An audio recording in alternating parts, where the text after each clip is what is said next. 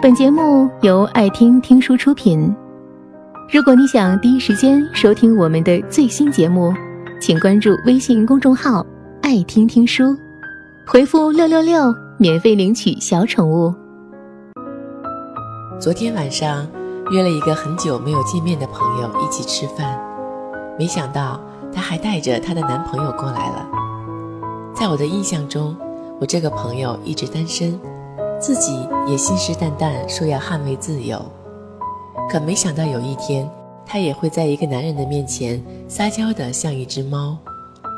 吃完饭之后，我们一起压马路，走在路上的时候，我用手肘撞了撞他，趴在他耳边开玩笑似的说：“怎么当着我的面和男朋友腻歪成这样啊？不害羞吗？”他笑着反问我说：“为什么要害羞呢？”我喜欢一个人就是这样啊，我巴不得想让全天下都知道。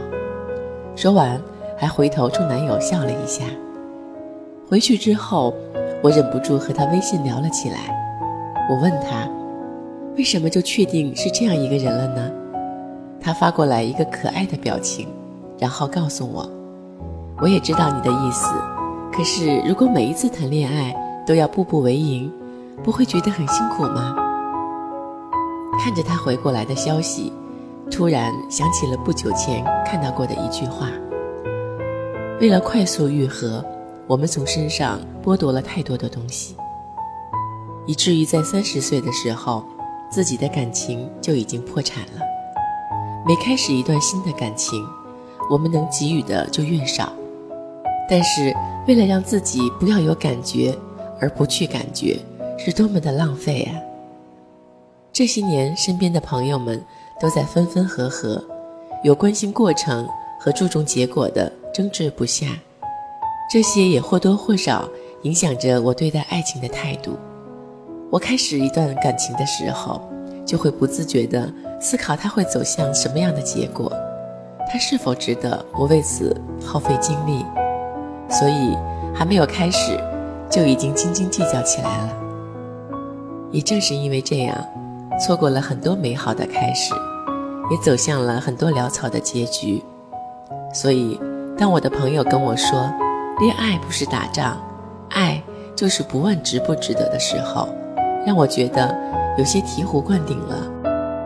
我们要敢去爱，也要敢接受失去。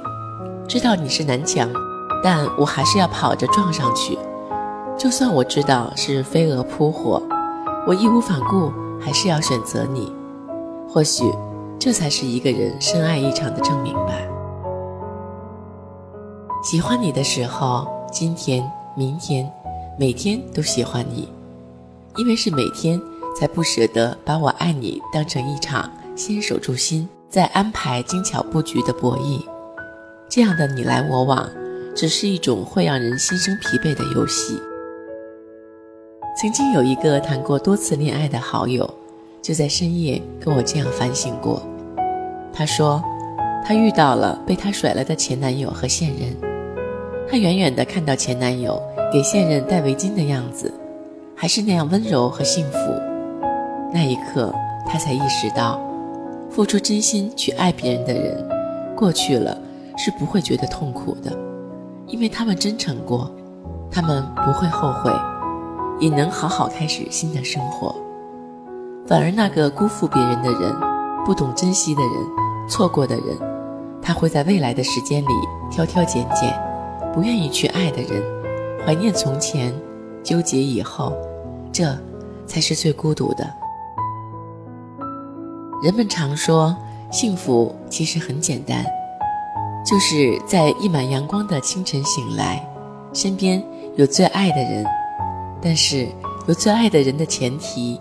大概就是，你可以不管不顾的一直爱下去，不要去想结局是否美好，毕竟，爱情的走向和我们的未来一样让人摸不清。